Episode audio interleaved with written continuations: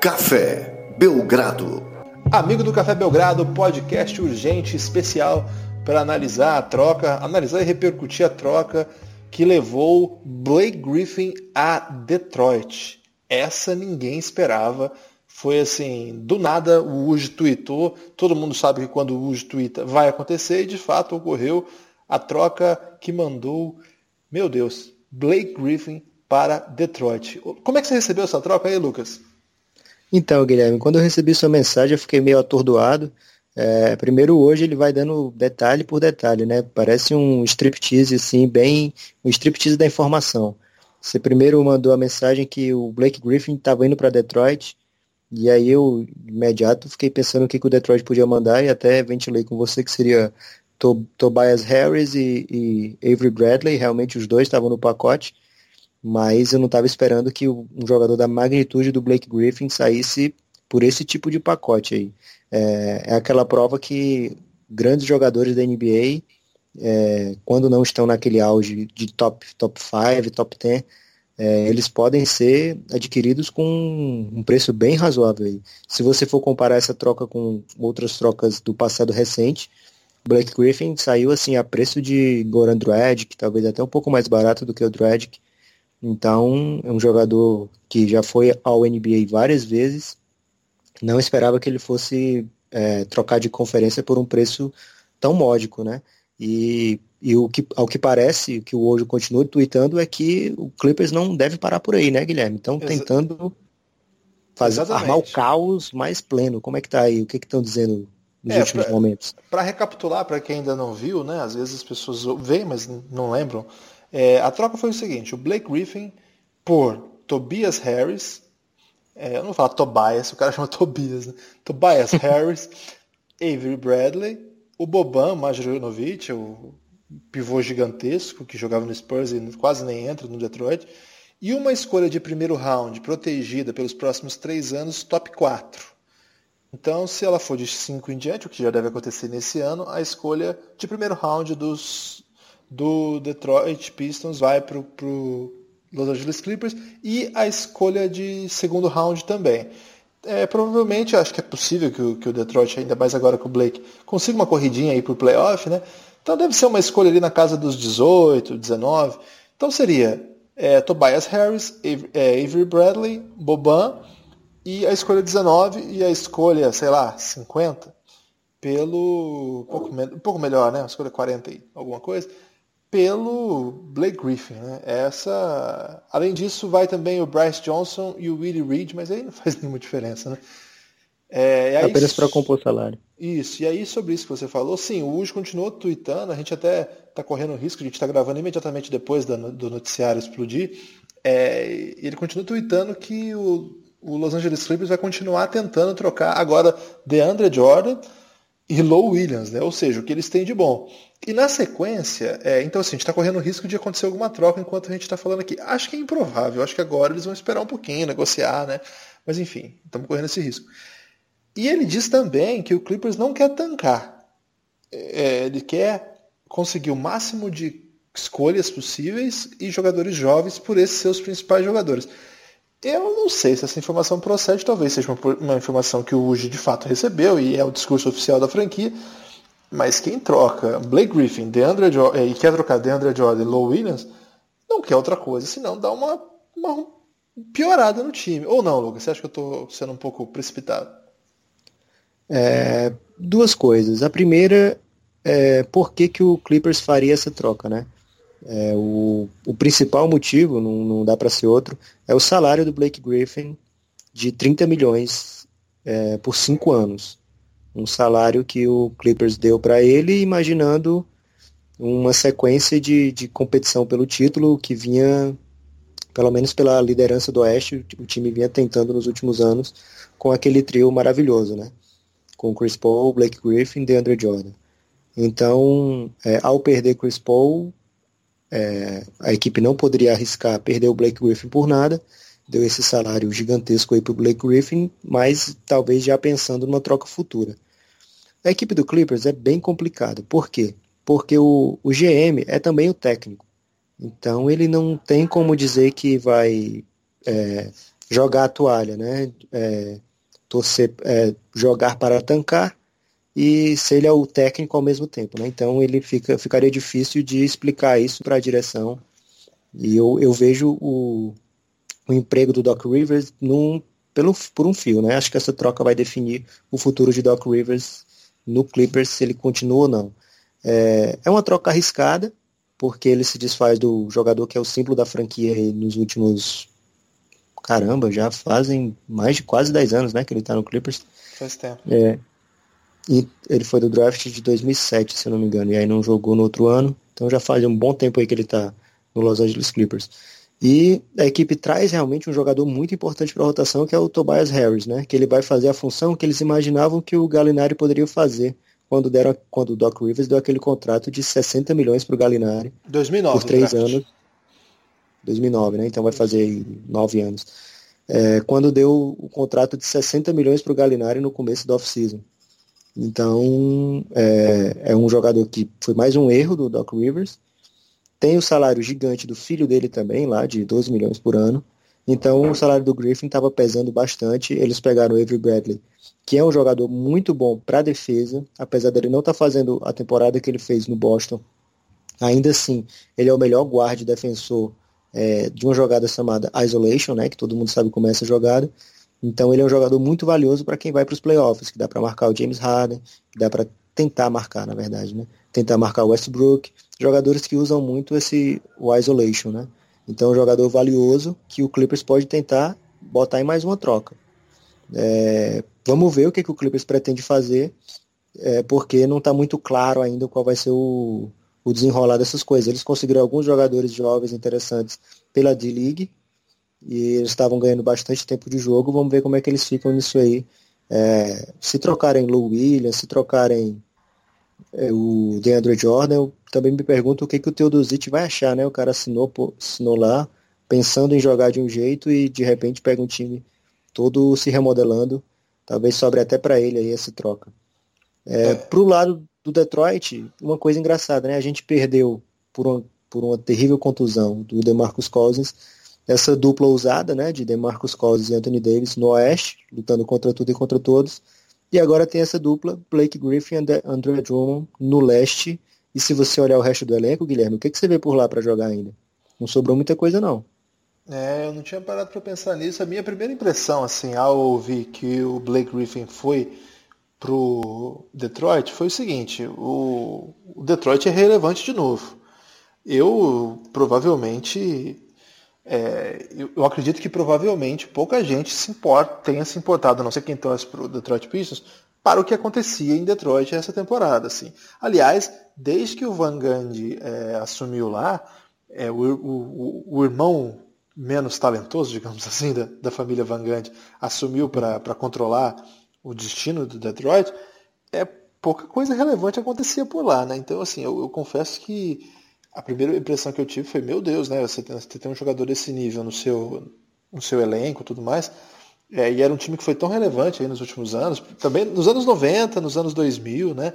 Conquistaram dois títulos nesse período aí, é, e depois mais um, né? Então, assim, é, é uma equipe muito forte e que por um bom tempo, digamos, padeceu, assim, de certa dificuldade para conseguir voltar a ter uma força, ter uma teu impacto na liga, né? Nem sei explicar bem porquê, se você puder até me ajudar a lembrar o que aconteceu nesse caminho, desde que eles desmontaram aquele super time com Billups, Hamilton, Prince, é, Rashid, Ben Wallace, desde aquela época lá, eu não me lembro qual foi o último brilhareco assim do Detroit. Eu queria até entender o que aconteceu. Mas é, eu tenho a impressão que esse time vai começar a atrair atenção, né? Agora, o que, que vem de lá, eu gosto muito do calor, mas a gente sabe, é um calor, né?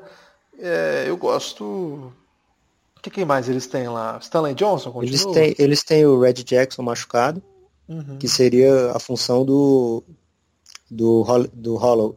Porra, esqueci o nome do cara, do Drew Holiday, do para comparar com a presepada lá do Pelicans. E o resto é o calouro, como você falou, Luke Kennard. Tem ainda o Stanley Johnson por lá, mas esse não mete bola nenhuma. É, tem o Wish Smith, seria para ser o, o, sexto homem para dar aquela velocidade vindo do banco, mas não sei como ele vai encaixar agora nesse time mais de menos transição, um pouco mais lento com, com, com dois jogadores tão, tão referência. É, e não tem muita coisa, o resto é jogador para compor, compor elenco. É, Langston Galloway, tem quem mais por lá? Tem o Tolliver. Ficou um elenco bem, bem estranho, bem esquisito, muito enxuto.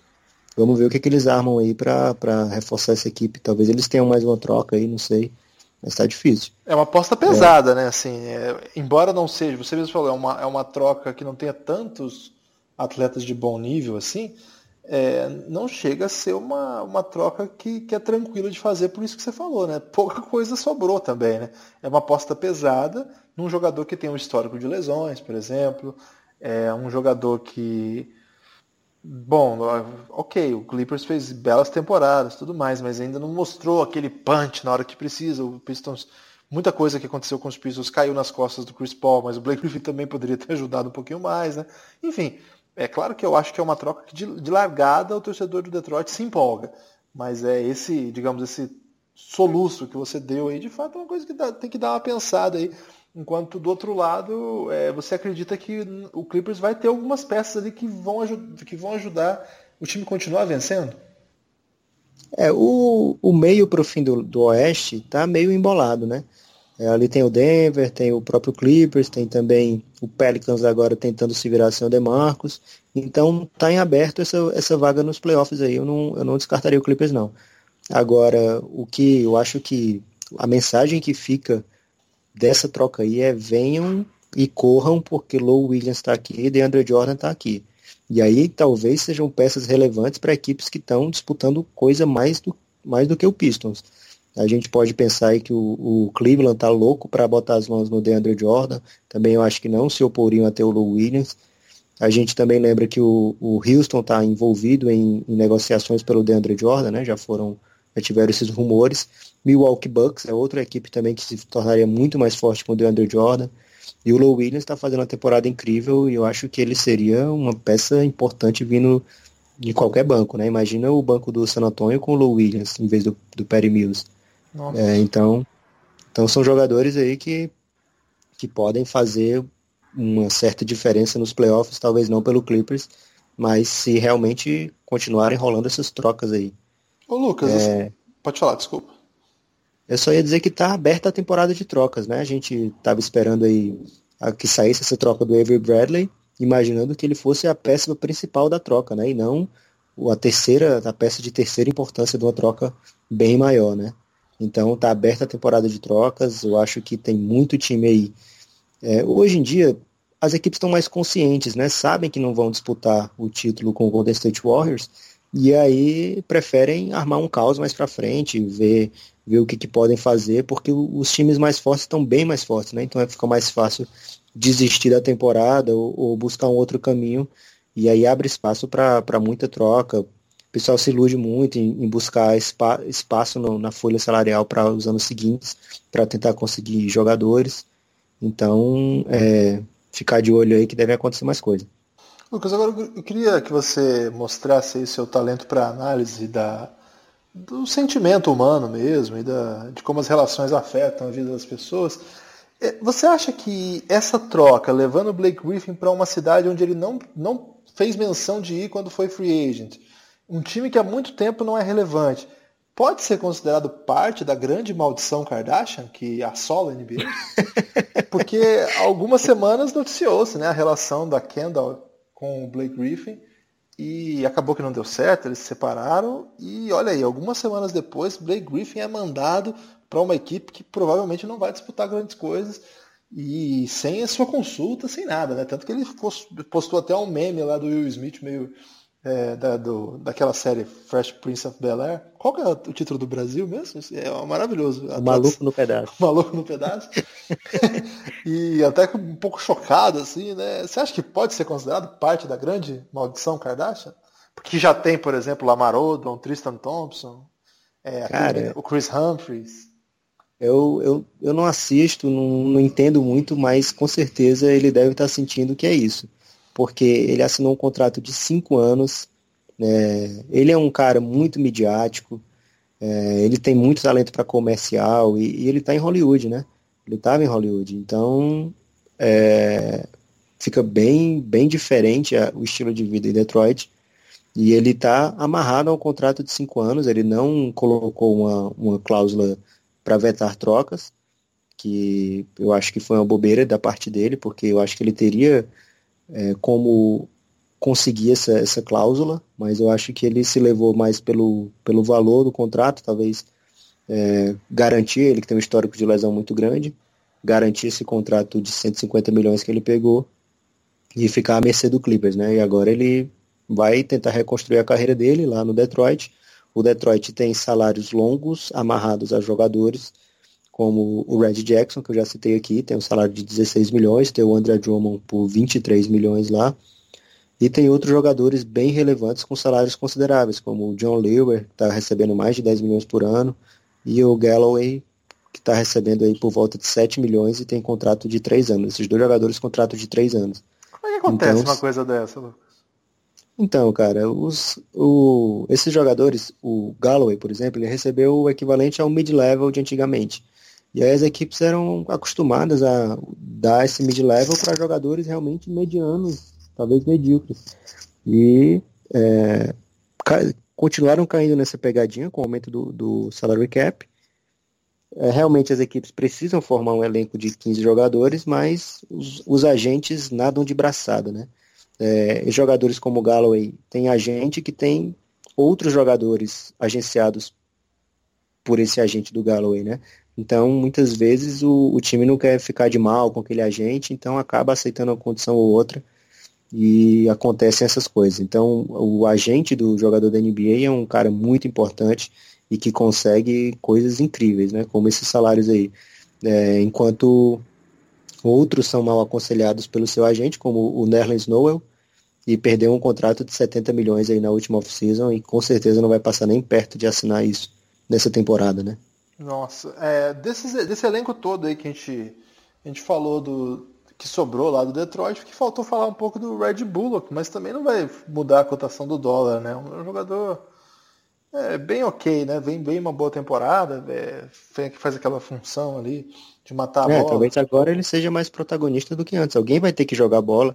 E assim, jogador da NBA, não tem nenhum jogador ruim lá. Então a maioria dos jogadores é capaz de colocar 10, 12 pontos por jogo, tendo oportunidades de pontuar, né? Então, agora, se a equipe vai vencer ou não, aí sim depende muito do, da qualidade dos jogadores. Para quem é, joga fantasy, então, você acha que pode ser uma boa aí prestar atenção nesses caras que sobraram ali?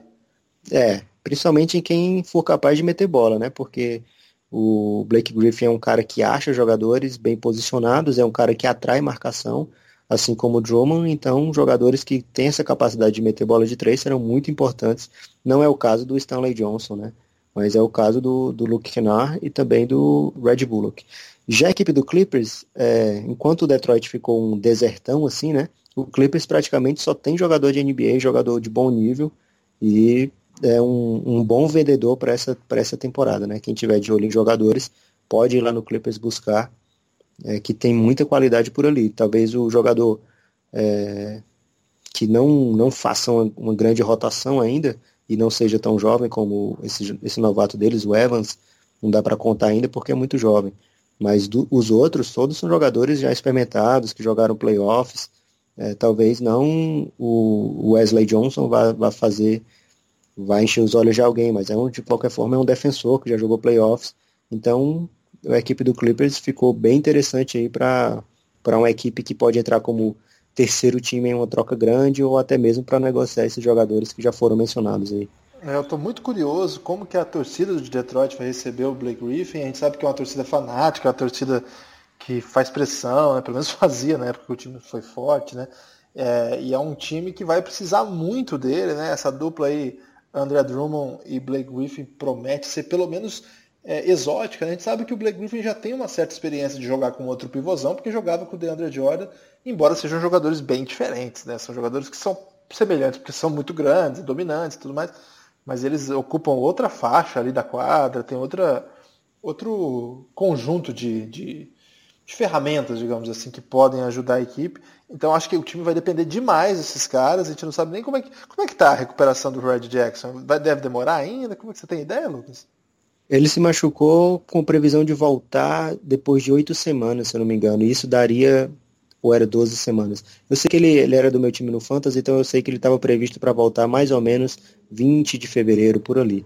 Depois do, do All-Star Break. Então tem chão ainda, né? Vai ter que jogar muito tempo ali com o Ish Smith de, de armador principal, condutor de jogo, né? Red Bullock jogando Isso. 30 minutos, Stanley Johnson chutando o jogo todo. Tá aí um bom momento para começar a cair a bola do Stanley Johnson, né? Tem aquele menino que eu gosto muito lá, o, o Calor, não é Calor, né? Segundo início, não sei, o Ellenson, aquele pivô, chuta Sim, a bola, é. tá? É um cara que vai ter que jogar também, vai ter que matar a bolinha dele quando tiver em quadro, de repente quebrar um galho ali na 3, né? Porque o time desmontou, né? O John Lure, é, ele fez até um, alguns bons anos um tempo atrás, né? E tava sumidaço lá, agora vai ter que, vai ter que ir pra quadra. Tolliver vai ter que, que sobrou, jogar. Sobrou só Big no Detroit. É impressionante o que eles fizeram aí nessa troca. É, que ah, não conseguiram... o Kenar, né? O Kenar e o Galloway, Kenar e Stanley Johnson, que são os alas ali que vão ter que jogar 25 a 30 minutos. E o Bullock.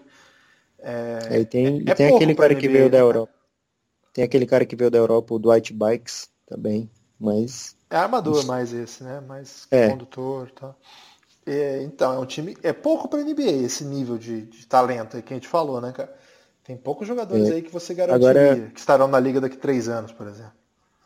Agora, o que, a impressão que eu tenho é que esse não vai ser o último podcast de emergencial que a gente vai fazer nessa temporada. Acredito que vai vir mais troca grande aí. Tem, tem, tem analista importante da NBA é, acreditando que o Kawhi pode entrar nessas, nessas trocas aí. Vamos ver, vamos esperar que tem, tem coisa impressionante que pode acontecer que pode dar uma reviravolta na temporada. Fiquem atentos então aí, assim a gente encerra o nosso, digamos, primeiro podcast urgente deste pré-momento em que as trocas vão ferver. A gente fez um outro atrás quando saiu o rumor do Campbell Walker e agora essa de primeira troca de fato que, que veio é, foi confirmada pela, pela NBA, pelo UJ, pela, pela grande mídia especializada. Então fiquem atentos aí ao nosso podcast. Se você não conhece, é, se você conhece pessoas que ainda não conhecem o podcast, a gente pede para que você ajude a gente aí na divulgação. É, a gente está disponível em diversas ferramentas, SoundCloud, iTunes, Castbox, Stitcher, Podcast Addict, é, entre outras ferramentas aí. Você pode procurar no Google, se for o caso, Podcast Café Belgrado que algumas dessas, algumas dessas ferramentas vai, vai aparecer, vão aparecer, você escolhe a que for mais acessível, mais interessante aí. Dê uma força para a gente, que a gente está muito feliz com, com, o rendimento aí do, do projeto, está crescendo bastante. E é por causa da ajuda de vocês, porque a gente não tem muito como divulgar, né? A gente usa o nosso Twitter ali. É, então, valeu aí, obrigado por quem ouviu aí esse podcast urgente. A ideia é continuar fazendo isso aí na medida de que as, as peças vão, dos dominós, a peça do, as peças dos dominós vão caindo. Né? Tem uma, uma alegoria assim, né, Lucas? Porque as pessoas esperam que a, o primeiro movimento aconteça para ver quais são as peças que estão disponíveis. Pronto, Blake Griffin não está mais. Qual será a próxima? É um pouco isso, Lucas. É isso, e eu queria convidar você para a gente dar uma nota aqui para essa troca, uma nota da nossa impressão imediata, né? Claro que a gente corre o risco de falar uma bobagem grande, mas é sempre interessante a gente ver a, a, impressão imediata. Já pensou aquela troca do Paul George por Oladipo e Sabonis? A impressão de 99%, imagino, de que todo mundo que comentou, da, tanto da mídia nacional como internacional, é que a troca tinha sido terrível para a Indiana e que um, teria sido um achado para Oklahoma. E no fim acabou que os dois se deram bem, Paul George jogando muito agora e o Indiana brilhando com Oladipo e Sabonis, né? Você acha que essa troca vai por aí também? agrada aos dois ou tem um vencedor claro? Eu fiz uma pesquisa no Twitter perguntando para os torcedores envolvidos qual a impressão geral deles. E, no geral, os torcedores do Clippers ficaram muito tristes, porque, enfim, estão vendo uma estrela embora. E os torcedores do Pistons receberam com certo entusiasmo, porque é uma estrela chegando. É, eu entrei nesse podcast um pouco mobilizado por esse sentimento, mas na medida que a gente foi conversando, eu tive uma ligeira impressão, e é, então assim, a primeira impressão foi essa que eu falei, mas eu tive uma ligeira impressão que essa pode ser aquela troca que é considerada ruim para os dois. Eu acho que os dois é. times podem ter se dado mal nessa, viu, Lucas? A impressão, por enquanto, minha é essa. Então, e nota 4. nota 4 geral, né? É isso. E essa, essa troca tem uma característica engraçada também, que são dois técnicos que são GMs ao mesmo tempo, né? Então, é uma cobrança dupla aí para eles porque É, às vezes o cara faz a troca e o técnico se defende, ah, mas eu não queria essa troca, não fui eu que armei essa troca. No caso deles não tem isso, né? Eles são, eles escolheram quem trocar, quem receber e vão ter que arcar com as consequências. A priori, eu acho que o Clippers está com um time mais interessante, mas também eles já tinham um time mais interessante. Então não vai ser por causa dessa troca que, que eles ficarão melhores ou piores. E, e tem algumas coisas, né, Lucas? Por exemplo, se o Avery Bradley não renova lá Aí já a troca fica Tobias por, por Blake Griffin, né? E, aí, e a escolha. E a escolha que é longa, né? Então, de repente, se essa escolha vira um, um superstar, aí muda tudo de novo, né? Então, é. É, às vezes as trocas tem, seguem caminhos que são improváveis pelo próprio destino. Eu duvido, eu duvido, não sei se eu duvido, mas assim, eu não sei se essa troca já vem com a garantia do Avery Bradley de renovar. Acho difícil. Acho difícil, até porque ninguém sabe quanto é que o Avery Bradley, o Avery Bradley vai receber no, no mercado, né? Ele é um jogador limitado, mas que pode ter seu mercado. Sempre aparece um louco oferecendo tubo de dinheiro, né? É então, é, não é como aquele superstar que chega e tá bom, pelo máximo eu já garanto que eu vou assinar com você. Ele não vai receber o máximo, mas também ele não vai receber pouco. Então, eu acho que não dá para garantir que ele vai ficar. E até imagino que o Clippers já fez a troca imaginando que ele não fique, né? O que Mas, dá outro caráter é. também para troca, né? Então são várias coisas que a gente tem que ir pensando. Ponto final, alguma consideração final, Lucas? É, só esperando que o Phoenix Suns de repente resolva colocar seus, seus talentos na mesa de negociação para que apareça alguma coisa que dê alguma alegria, porque eu já estou começando a desconfiar que esse ano o título não vem.